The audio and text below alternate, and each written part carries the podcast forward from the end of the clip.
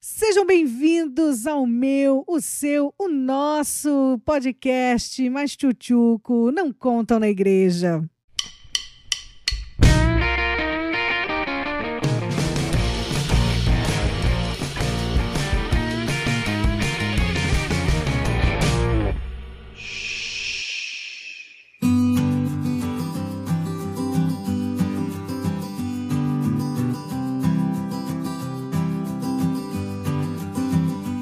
Eu sou Ali Romeiro. Eu sou a Nemaida.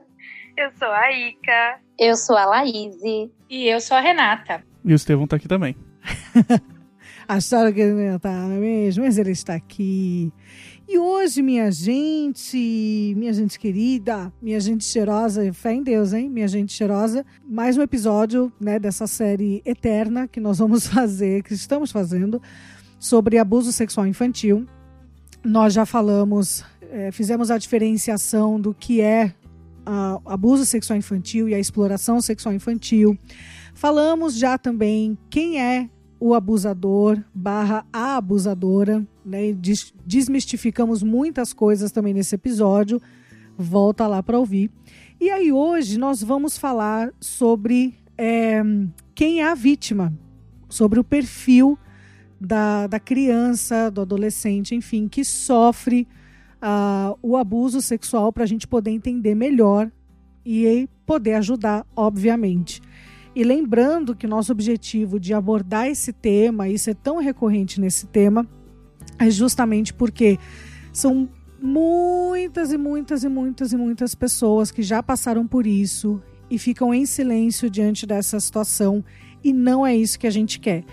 A gente quer que você fale sobre o que te aconteceu. A gente quer que você denuncie, porque isso precisa acontecer. Mas principalmente nós queremos que você fale para que haja cura, para que haja restauração na sua vida. Porque nós cremos que, por pior que isso seja, é, Jesus está acima disso e ele tem poder para ressignificar toda essa dor, todo esse trauma. Então hoje a gente vai falar um pouquinho sobre isso.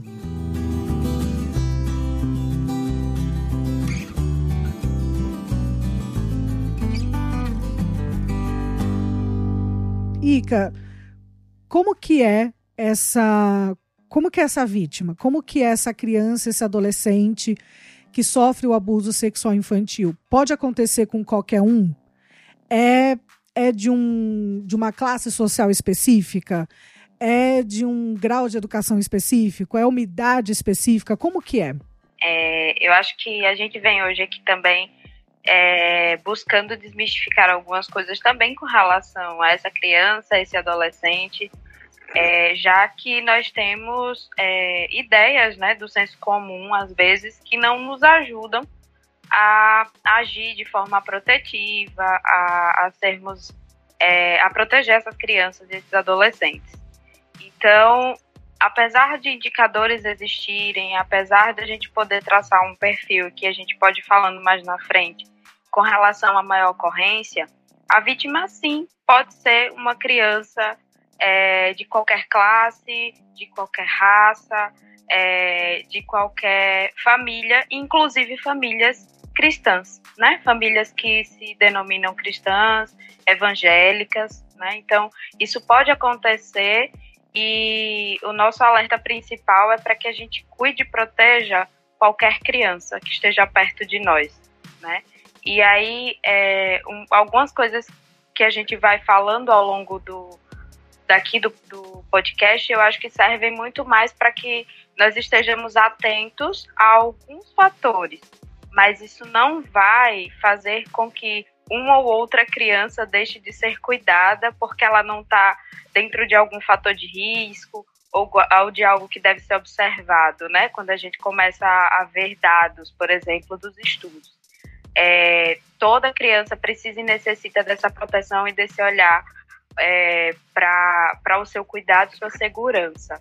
Eu acho que uma coisa é importante da gente colocar é sobre alguns dados também, né? Nós temos, tenho aqui em mãos alguns dados que é do, do boletim epidemiológico, olha que nome difícil, boletim epidemiológico da Secretaria de Vigilância em Saúde, que é do Ministério da Saúde esses dados, eles são de 2018 e eles abrangem o período de 2011 a 2017, né? Então, tem, tem esse, esse período, de 2011 a 2017. Então, nós temos aqui uma notificação de 184.524 casos de violência sexual.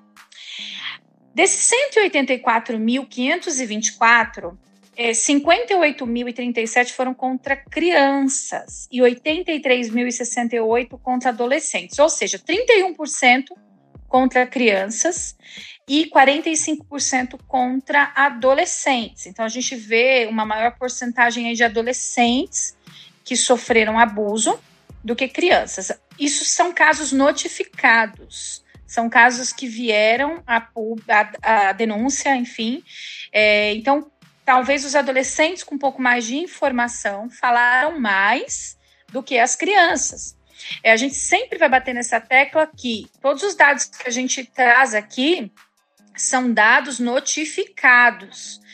Aqueles que não são notificados, eles são um número muito maior do que os que são notificados. Se nós fôssemos é, conseguir mesmo é, ver e, abranger todos os casos, acho, ficaríamos horrorizados. Existe até um, uma informação que é mais atual, é desse ano, do, do Disque 100, que eles consideram que os casos que vêm à tona é, contabilizam só 10% dos casos reais. Então, se a gente está falando aí de 184 mil, se a gente for colocar isso só como 10% dos casos reais, a gente já está falando de 1 milhão e 800 casos, né? Então, é, é, é, é absurdo o número de vítimas que, que existem. E aí a gente vai ter uma depois uma classificação é, sobre, sobre meninos e meninas, né? é, os que mais são abusados, né, o, o maior número de notificação também. É, eu queria complementar isso que a Renata traz das notificações, que eu acho que é uma, um ponto importante para nós analisarmos, é que muitas vezes a violência, né, ela já, já vem acontecendo há anos, quando por algum fator externo de compreensão ou por alguma situação a identificação da violência e o caso é notificado. Então, muitas vezes a criança ou quando ela se torna adolescente, ela identifica que vivenciou o abuso e aquele caso é notificado, mas às vezes, muitos casos, os abusos já vêm ocorrendo há muitos anos, né? Então, recentemente, né, é, houve muito alarde assim nacional em relação às questões do, de denúncia do, né, do João de Deus, que trouxe à tona relatos de mulheres em relação à violência sexual que tinha acontecido há muitos anos, né? A gente tem a legislação da Joana Maranhão, da atleta, que traz né, é, relatos de denúncia que ela vivenciou é, há muito tempo, então isso também é importante. Então, às vezes, o caso ele, ele é notificado agora, mas não necessariamente a violência ou a situação de abuso é recente. E tem muitas pessoas que acabam não notificando. Uma das coisas que a gente pode pensar junto com isso que a Laise trouxe é o fato de que, por exemplo, crianças que são é, menores, né, crianças com menores de 5 anos, por exemplo, elas vão ter é, uma dificuldade aí de entender esse contexto do que está acontecendo com elas no, nos casos de abuso, por causa de, de uma, uma imaturidade emocional mesmo para entender o contexto e conseguir é, informar isso de alguma maneira. Né? Então, isso acaba levando aí a uma extensão desse abuso por mais tempo e também prolongando esse processo aí de violência é, e agravando isso em práticas, agravando isso em determinados aspectos aí é, do desenvolvimento da criança, né? Isso a gente falando desse tempo que demora para talvez essa vítima conseguir elaborar o que está acontecendo com ela e daí conseguir é, acionar alguém ou, ou, conseguir contar ou ter algum comportamento que sinalize é, essa violência acontecendo, né? Então, como a gente já comentou em algum, alguns, algum outro episódio, é, o índice de, de abuso que acontece com crianças menores de 5 anos é muito alto E aí a gente pode trazer esse dado e associar, né, essa informação. Do... Tem até um caso é, que, que veio à tona essa semana de uma, uma menina de 10 anos, eu não me lembro, não me recordo agora em que cidade, mas sei que é no Brasil, e ela está grávida. Então, essa Espírito menina. Santo. Espírito Santo, é isso mesmo. Ela, ela está grávida e ela está de três meses de gravidez, estava sendo abusada pelo tio desde os seis anos de idade. E por que, que isso foi descoberto agora, veio à tona? Por conta da gravidez né? Se não fosse essa situação terrível que ela está enfrentando agora, uma série de questões, é isso ia se perpetuar ainda mais e talvez não. Isso é só assim um, um exemplo pequeno diante de milhares que podem ser dados e que a história são são muito, as histórias são muito parecidas e se repetem de uma forma bem similar. É, é, a gente, eu acho que desde o início falou dessa questão de da dificuldade que é da, da vítima falar sobre isso, né? E o que vocês estão falando aqui até agora só demonstra isso. Quer dizer, pode levar anos e anos. Quer dizer, muitos só falam quando são adultos, né? É, o, o que passou na infância porque não entendia o que estava acontecendo, não sabia. E, e por causa também daquela questão da, da pressão, do abusador que está sempre por perto, todas essas coisas. Mas o quanto isso pode ter, é, gerar em anos de abuso é uma situação complicadíssima para a vítima, né? Então, é, e não é fácil, porque às vezes tem gente que ou conhece alguém ou tem alguém da família que passou por essa situação e, e às vezes fica se perguntando, ah, por que, que nunca falou? Ah, por que isso, por que aquilo? É muito difícil, né? Um trauma complicadíssimo, não é fácil de uma criança, adolescente lidar, né? É, uma coisa sobre é, essa todo esse contexto, né, que envolve o abuso e, e, e as situações que são vivenciadas pela criança, pelo adolescente, diz respeito às ameaças que, pod, que podem vir sendo sofridas ali, né? E contextos de ameaça tanto de morte ou violência também, né? E a literatura traz alguns relatos de, de casos em que a vítima depois conta que durante o, o ato ali de, do, do abuso o agressor deixava uma arma próximo ou mostrava, né, ou ficava repetindo quanto a ia, por exemplo, afastar ela da família ou ou da, não ia mais ver a mãe, ou ameaça essa pessoa que vai fazer algo com o familiar, né? Então existe um medo aí da dessa, dessa violência acontecer de fato, o medo de ser punido também, por não entender exatamente, né? Isso que a Laise trouxe, não entender o que está acontecendo e se ela. É, gente, quando eu falo ela, eu tô me referindo à vítima, tá? Porque os meninos também passam por isso, né? É, de ser, de ser punido, afastado da família ou desacreditado no relato, né? Que também é um medo aí que se coloca. Então, tudo isso misturado com a situação de violência, né, um contexto de terror mesmo quando isso acontece, acabam por ajudar nessa manutenção desse segredo, né, uhum. que é tão difícil de ser rompido aí, ser levado a, a, a, a, contar, né, para alguém. Isso que você falou, Ica, é bem, é bem verdade. Enquanto você estava falando, eu me lembrei aqui de um caso. É, eu conheci o, o caso dessa moça ela foi abusada na infância pelo padrasto e aí morava na casa, né? Ela, a mãe, o padrasto e mais três irmãos. E esses três irmãos, eles eram filhos do padrasto e ela não. E, e aí, quando ele abusava dela, ele falava: se você contar para alguém, eu ponho tua mãe e os teus irmãos para fora de casa. Então ela ficava com aquela culpa né? E aquele medo e tipo assim, não, porque se eu contar, vai ficar todo, vai todo mundo pra rua, né? O que, que vai ser da gente? O que, que vai ser da nossa família, da minha mãe, dos meus irmãos? É, então ela não contava por causa disso, por, por, por causa dessa ameaça de ir todo mundo para a rua. E aí ela se sentia então nessa responsabilidade de tenho que passar por isso para garantir o teto, né, a sobrevivência do restante da família. Eu acho esse assunto tão complexo, porque, assim, existe todo tipo de vítima, né? Então, tem o caso dessa menina, por exemplo, que era ameaçada e tal, e tem o caso de crianças e adolescentes que nem sabem que estão passando por abuso. Porque acha que uma passada de mão, uma coisa mais simples, não é algo suficiente para ser considerado abuso. Então, tem gente que nem sofre ameaça nenhuma, né? Mas acha normal.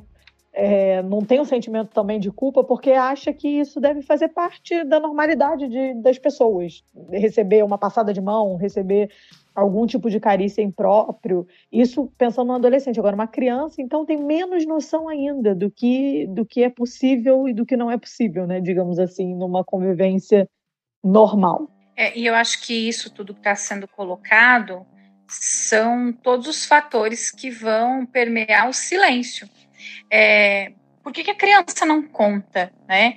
Por que, que é tão difícil? Por que, que é, e principalmente assim para os adultos é difícil compreender esse silêncio da criança, principalmente para um adulto que talvez nunca tenha passado por um abuso, é muito difícil compreender o silêncio da criança. Então, todas essas coisas, a culpa, né, como já foi colocado, a culpa de, de, de repente, ser o causador de uma discórdia na família, é, de causar a separação das pessoas que, eles, que ele ama, né, que essa criança ama, ou o medo das ameaças, que às vezes as, as ameaças, elas às vezes são verbais, elas são é, concretas, mas existem algumas ameaças assim que ficam é como que é, é, é subentendidas pela criança, né? E isso vai gerando nela o entendimento de que ela não pode falar sobre aquilo. E a Neymada bem colocou a respeito da criança que às vezes nem sabe o que é que é isso que está acontecendo. Ela nem entende.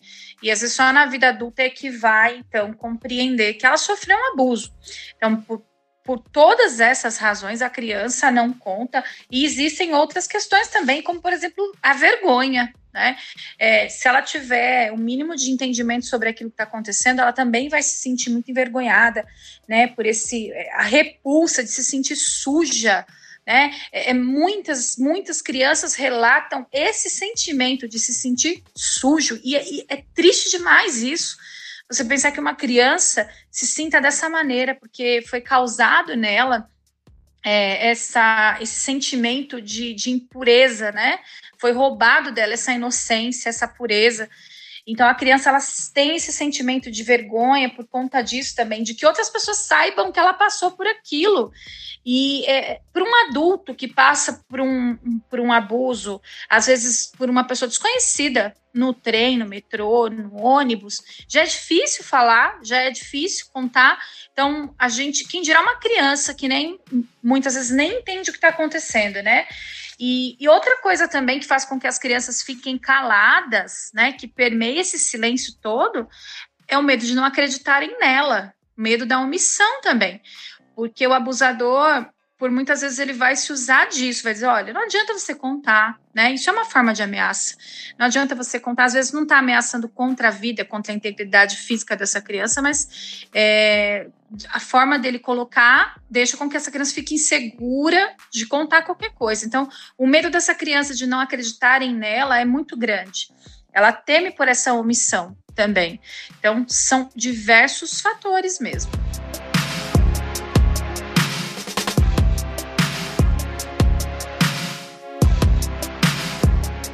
O abusador, a gente já viu em outros dados, o, é, o quanto que é alguém próximo dessa vítima e quanto ele vai usar esses laços afetivos para também envolver a criança e o adolescente nessa situação.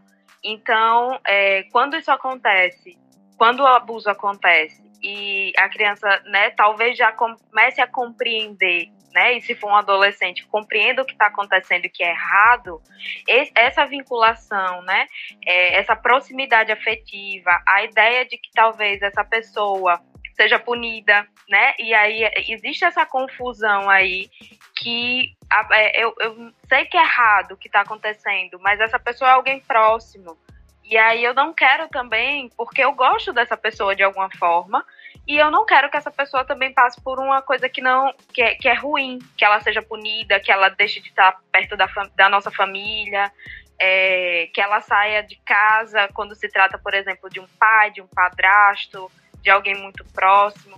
Então, é, são processos aí que envolvem, muito complexos, né, que vão envolver é, essa parte emocional e afetiva e que vai trazer realmente muito impacto para a vida da vítima, né? Porque é, olha que, que, espaço complexo de se estar, né? A pessoa que é para estar tá me trazendo laços de confiança, de segurança, tá promovendo proteção para mim, ela tá fazendo algo que é errado, que atenta contra a minha integridade física, integridade mental, né? Então, é, é muito complexo isso. E pensar que um aspecto muito forte nesses casos também é o que é chamado de fator intergeracional, né? Quando não somente essa criança passou por isso, mas talvez o contexto de violência que ela vive é um fator de risco e de vulnerabilidade. E aí, alguém ali naquele ciclo, talvez uma mãe, uma tia, uma irmã mais velha, primo, alguém já passou pela mesma situação e foi calado, foi silenciado, porque o abusador é alguém muito próximo e alguém que faz parte dessa dinâmica familiar, né, de uma forma muito forte.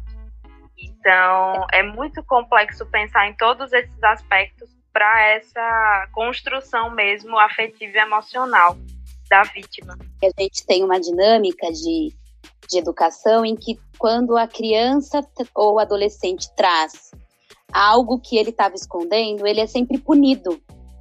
Nunca é valorizado aquilo que ele está trazendo, né? Então, há muitas vezes por parte da criança o medo de revelar, né? Por consequências sociais, porque aquele agressor ele não é o tempo inteiro o agressor, né? E ele e é muitas vezes ela tem essa responsabilidade assim, de que eu vou falar e não existe na dinâmica familiar alguém que ela consegue identificar como uma pessoa protetora, né, que vai proteger e vai defendê-la naquela dinâmica, né? E aí ela muitas vezes prefere assumir, né? Eu já atendi casos em que a adolescente mantinha a situação, né? Demorou muitos anos para ela verbalizar. E aí ela traz para mim que assim, eu preferia que ela que ele fizesse comigo do que com as minhas irmãs porque se não fosse eu, ia ser as minhas irmãs. Então, por proteção, eu deixava, porque assim, eu já estava acostumada. Né? Então, é uma dinâmica até que ela se fortalece e, e consegue romper esse silêncio e, e, entendendo que essa responsabilidade de proteção não é dela, né? Não é responsabilidade dela proteger as irmãs, enfim. Mas permeia-se por, por, esses fatores, assim, a, né, a desorganização da família, né? Então tem várias, várias questões assim nesse sentido. É, uma vez ouvindo a, a querida da nossa vida, Andréa Vargas, ela contando de um caso de um menino até, é, um rapaz que quando ele era menino sofreu abuso e, e a confusão que isso gerou na cabeça dele, porque o agressor era uma pessoa, como a gente já sabe, de confiança, uma pessoa que ele amava muito, que ele gostava de estar perto. E aí, o que acontecia? O cara vinha e abraçava ele por trás. Então era gostoso receber o abraço, né? Quem não gosta de um abraço? O abraço é uma coisa muito boa. Então, ele gostava de receber aquele abraço, só que aquele abraço era o pontapé inicial para que outras coisas acontecessem. Então, causava essa confusão mesmo na cabeça dele, do tipo, gente, mas, mas, mas é ou não é? Né? Eu tô, eu tô sofrendo abuso ou não tô? O que está acontecendo de fato? Porque não, não é da forma que a gente imagina, né? Tipo, ah, pega a criança, tranca pá no quarto e não sei o que, já começa a fazer atrocidades. É justamente para ir. É, até no inglês eles usam um termo para isso que é grooming, que, que isso faz parte, né, do, desse jogo, dessa coisa da conquista, né, de você ir ali aos poucos, envolvendo, né, e, e do, do, agressor se sentir ali no controle da situação, né, de ter, ó, tenho aquele agora nas minhas mãos e agora vou, vou fazer o que eu quero. Então isso gera muito essa confusão mesmo, né, porque dificilmente já vai ser, tipo, às vezes não vai causar dor, às vezes não, né, não, não vai ser da, da, da pior forma como a gente imagina, né? Exatamente. Essa, essa questão de não ser violento, na maioria dos casos, traz essa confusão imensa, porque se o, se o abusador vem de forma violenta, é, fica muito claro, muito caracterizado já que é uma, uma violência, né? Então ele vai, vai indo aos poucos para que essa criança é, realmente não identifique. E um outro ponto que às vezes assim pode ser pouco compreendido e até pouco tocado, porque é, às vezes é incômodo falar disso, né?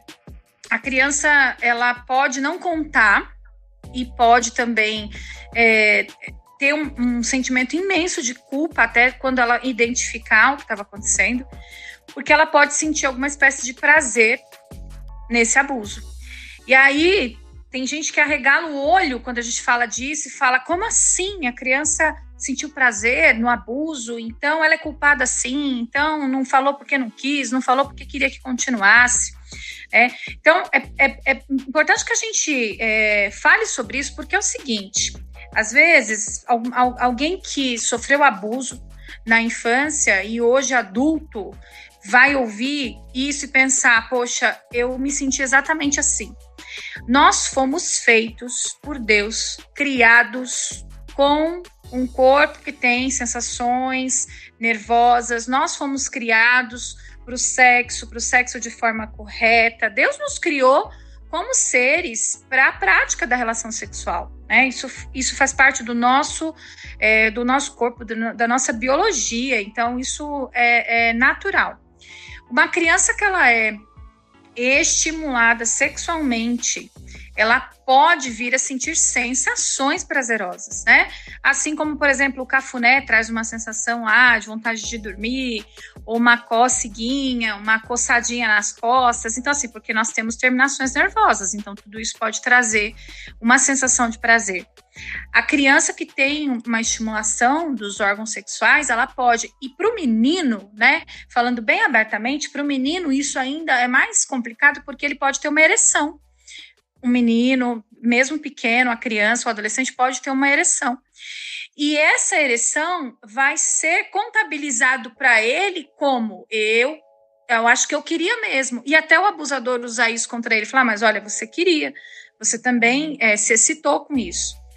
Então, é, isso, essa coisa, essa falta de informação e falta é, de, de, conversar com as crianças a respeito pode gerar toda essa confusão. E, gente, para desatar esse nó depois, para desatar esse nó da cabeça das crianças, da cabeça do adolescente, da cabeça de um adulto que passou por isso, teve essas sensações na infância ou na adolescência, é um processo muito difícil. Não que seja impossível, né? A gente está aqui para isso, inclusive, para falar sobre isso, para conversar, para dizer, olha, é, não se sinta sozinho se você é, teve, é, passou por essa experiência. Nós estamos aqui também para isso. Mas é importante a gente falar sobre esse aspecto também da vítima ela pode ter essas sensações e nem por isso ela escolheu ser abusada, nem por isso ela pediu para sofrer, para passar por esses abusos e nem por isso também aquilo teve, foi uma experiência boa para ela. É isso, pelo contrário, a experiência que vai trazer traumas e uma dificuldade imensa de lidar com isso lá na frente. A gente precisa bater muito nessa tecla porque a gente está falando de pessoas, né, seja criança, seja adolescente, que estão em processo de maturação e maturação emocional, psicológica e sexual. Então, é uma construção. É, esse, é, esse aspecto da sexualidade também está se construindo para essa pessoa. Então, é, se quer pensar que uma sensação vai ser justificativa para que se coloque que essa pessoa, que essa criança estava ali porque ela queria, e porque ela permitiu, é, é absurdo, né? Porque não é um aspecto de simplesmente comparar isso com um adulto que já tem todo o aspecto sexual ali da sexualidade formado e, e, em plena é, plena construção de fato das suas vivências, né? Podendo escolher e podendo fazer é, suas escolhas e, e, ter ações já direcionadas para isso. É uma criança, é um adolescente, isso está em construção. E, inclusive, por isso que os fatores que vão é, trazer consequências muito fortes é nessa fase do desenvolvimento, porque a criança está aprendendo de tudo, inclusive na parte sexual. Então, o peso disso para essa construção, para esse desenvolvimento é muito grande. Né? Então, por isso que é muito importante que a gente sempre bata nessa tecla. A vítima não tem culpa, né? Independente de como é que foi essa experiência é, física, né? Que é exatamente o que você trouxe.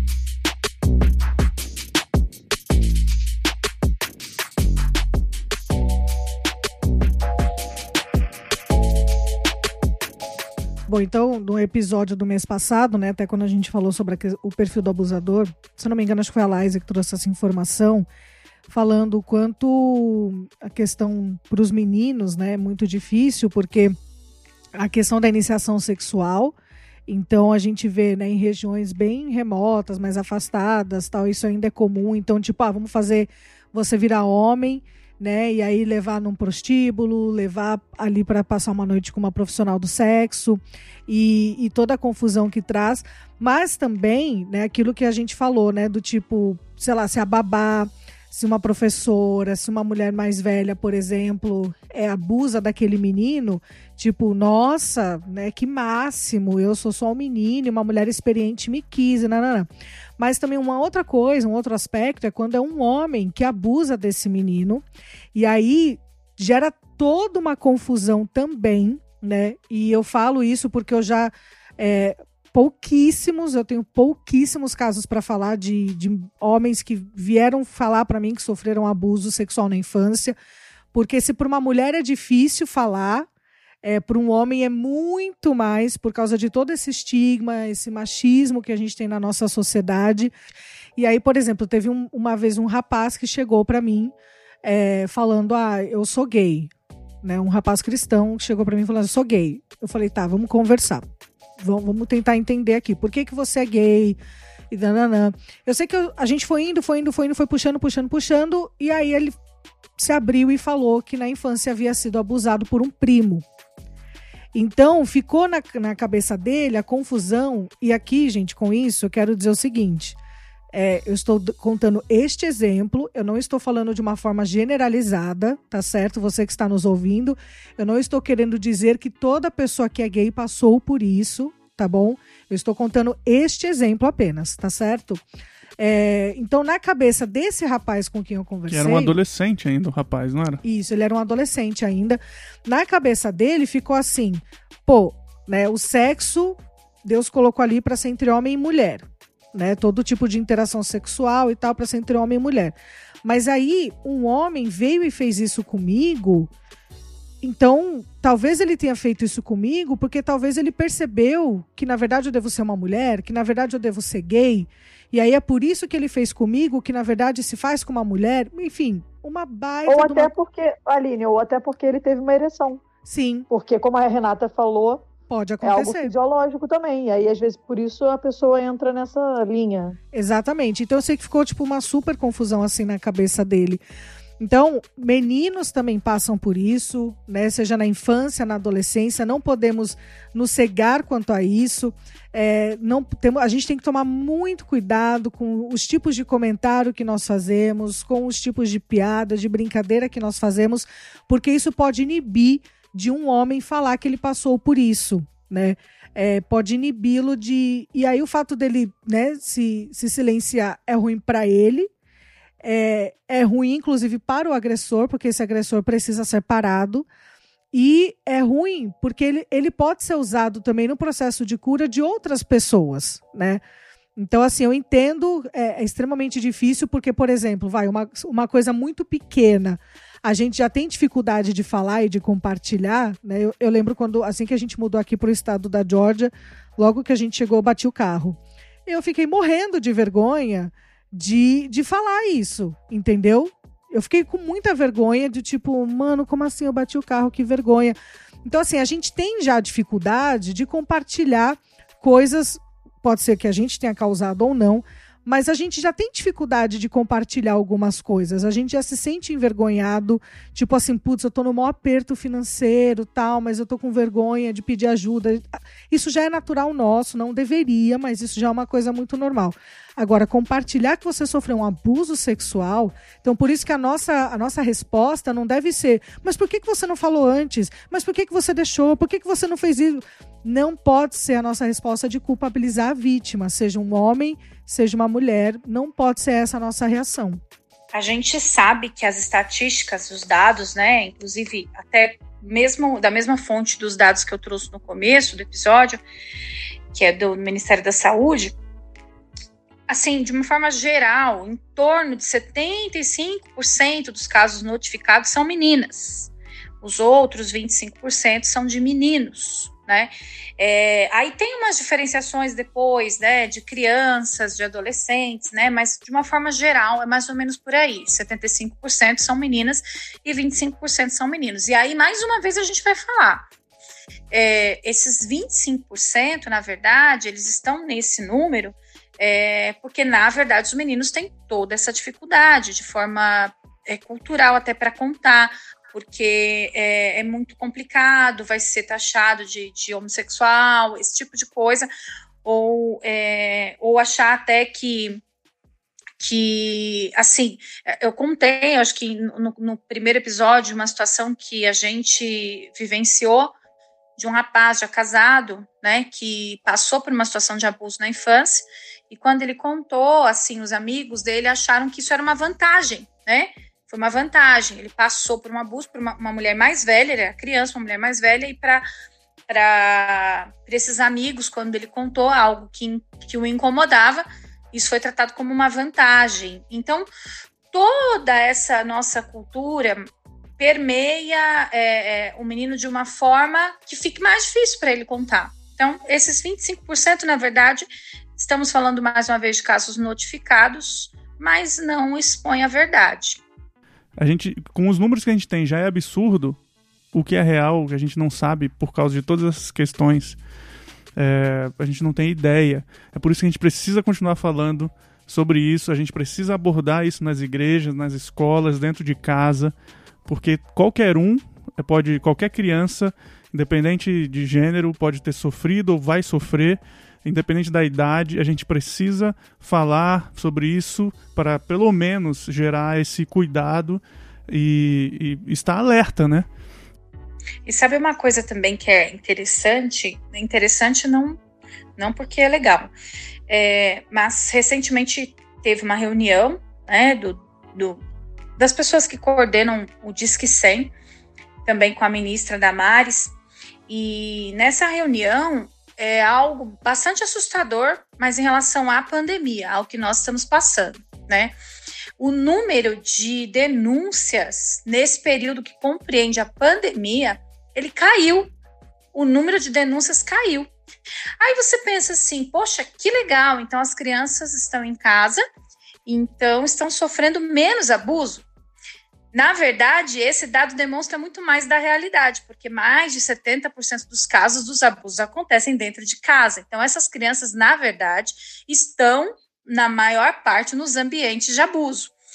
E onde é que elas fariam essa denúncia? Na escola, nas igrejas, enfim, nesses locais onde é, é, as pessoas podem perceber sinais e acabam sendo elas as, por as, porta as portas-vozes das crianças, enfim. Então, a tendência que nós temos é que, ao fim disso tudo, haver um estouro imenso de notificações, às vezes para o próximo ano, ou nos anos que se seguem, de notificações que vão compreender esse, esse período da pandemia. E isso é assustador. Eu, é muito interessante isso que a Renata traz em relação a esse cenário da pandemia e os dados, mas eu acho que é só fazer um destaque que quando a gente fala da questão do abuso, ele pode ser ou não um contato físico, né? Então, assim, expor a criança muitas vezes a conteúdos inapropriados também gera consequências, né?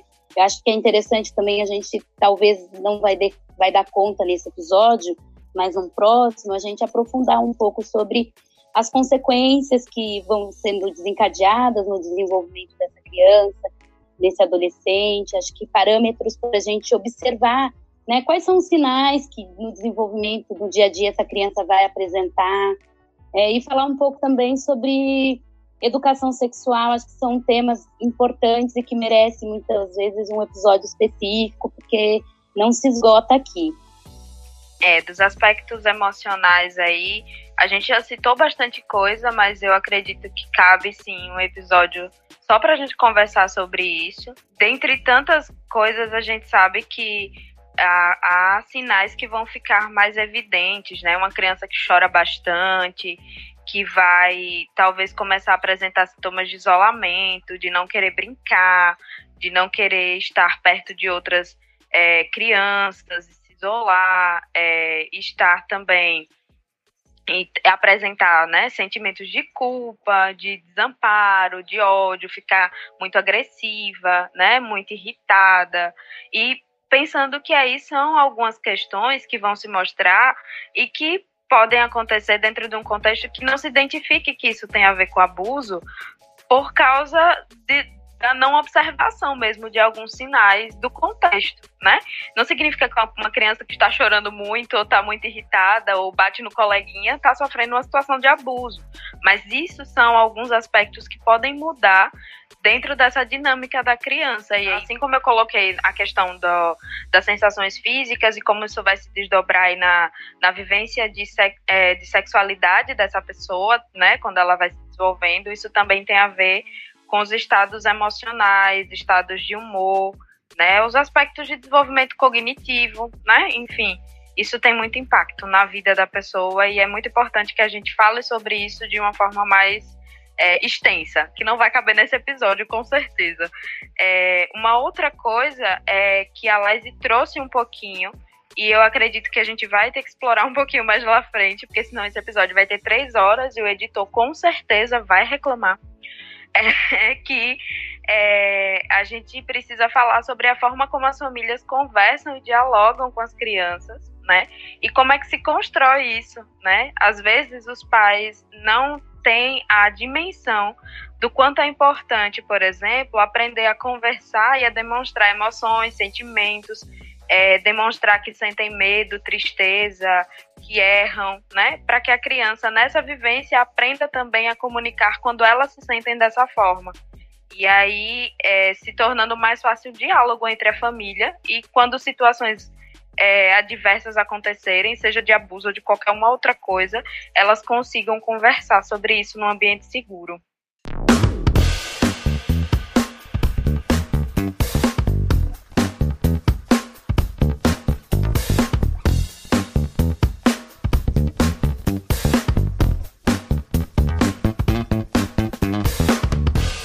Tem muito material já. Se você voltar um pouquinho os episódios, a gente já tem bastante coisa. Vamos deixar um link aí no post. É, vai ter link. No post. No, no post.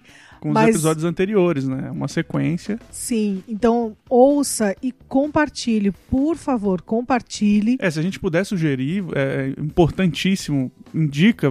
Se você não gostou dos outros episódios, a gente, a gente te perdoa é, fala assim, outros episódios gerais que a gente falou aqui sobre educação na Coreia do Norte, sobre Dia política. dos Pais, política, tudo bem.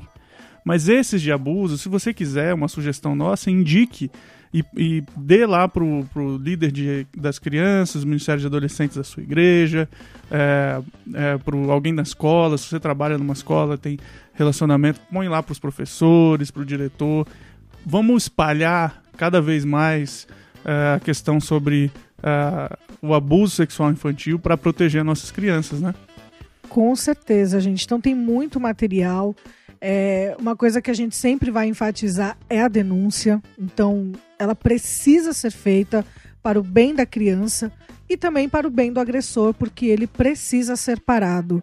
Ele precisa é, ter uma ter uma correção, né, diante dessa é, dessa mentalidade tão deturpada né, na, na forma de se relacionar com crianças, com adolescentes. Então a gente sempre vai enfatizar a denúncia. E aí eu queria saber de vocês, se vocês têm alguma indicação para fazer, fiquem à vontade que este é o momento. Eu tenho uma indicação que é, acho que é, muita gente já já assistiu, mas acho que é interessante sobre esse tema, que é aquele filme Preciosa, porque eu acho que ele traz né, vários aspectos em relação a esse assunto, é, sem querer né, contar um pouco do filme, mas quando ela encontra uma pessoa de, de, de confiança, então apresenta assim algumas coisas da dinâmica. Enfim, eu acho que é um, um filme interessante. E tem um outro que tem na internet, que é um desenho animado, que conta a história do João. É, e ele traz vários temas, assim, é bem interessante porque ele traz situações de violência, a primeira experiência sexual, a gravidez da namorada, o primeiro emprego, enfim. E traz vários pontos para a gente é, avaliar. É um desenho, uma animação bem simples, foi foi feito pelo Instituto Promundo e é, é, o Instituto Promundo eles, eles produzem materiais bem interessantes de várias temáticas e esse tem 23 minutos, ele é de 2017 e ele traz vários pontos assim em relação à, à sociedade para a gente refletir, pensar. Tem no YouTube Minha Vida de João. É, eu quero deixar também uma indicação bacana, é um site. A gente falou é, bastante hoje sobre a questão dos meninos que são abusados, é, homens que muitas vezes ainda hoje enfrentam dificuldade com questões que passaram na infância, nunca conseguiram contar. E existe um site muito interessante que chama Quebrar o Silêncio.pt esse é o endereço do site, quebrarosilencio.pt. Não tem ponto .com, não tem ponto .br, não tem nada. É, e esse site ele é específico para ajudar homens a quebrar o silêncio. Então, ele é específico para homens. Eu sei que a gente está falando de vítimas de forma geral, mas eu queria deixar essa indicação que eu acho ela muito importante. Para homens que já tenham passado por essa situação, já tenham vivenciado isso, não, tem, não, não tiveram coragem de quebrar o silêncio, de contar para a família, para suas namoradas, esposas, enfim, mas que podem buscar ajuda, né, por essas pessoas que são especialistas e estão se dispondo a ajudar, a ouvir e acolher.